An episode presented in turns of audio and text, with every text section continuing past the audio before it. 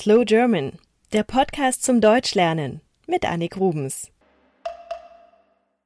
Jacqueline asked me to produce this beginner's show. She wanted to know what the furniture in a room is called in German. So let's start our tour through a virtual apartment.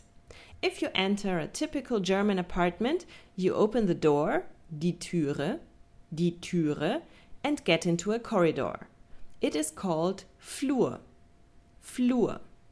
Here you can take off your shoes and put your coat on a hanger. The place to store your shoes and coat is called Garderobe. Garderobe. Garderobe.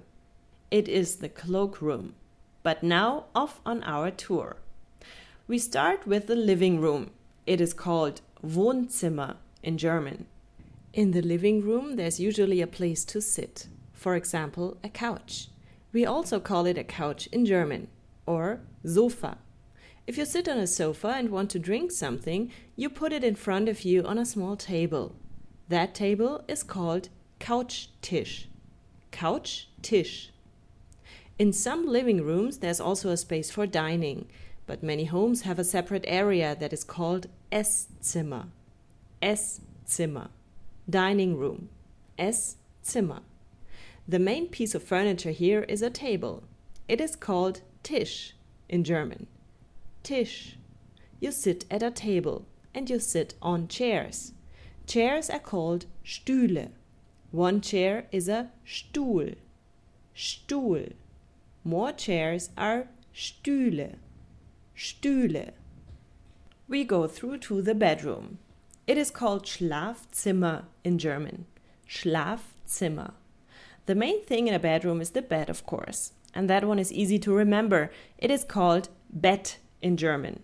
Bett. Beside the bed, there is a small table to put books on.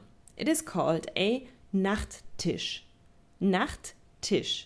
Night table. On it, there is a lamp the Nachttischlampe. Nachttischlampe. You put your clothes in a wardrobe. It is called Schrank in German.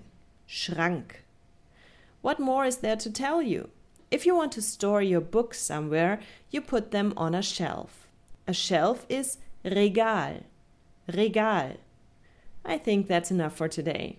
Have fun learning German.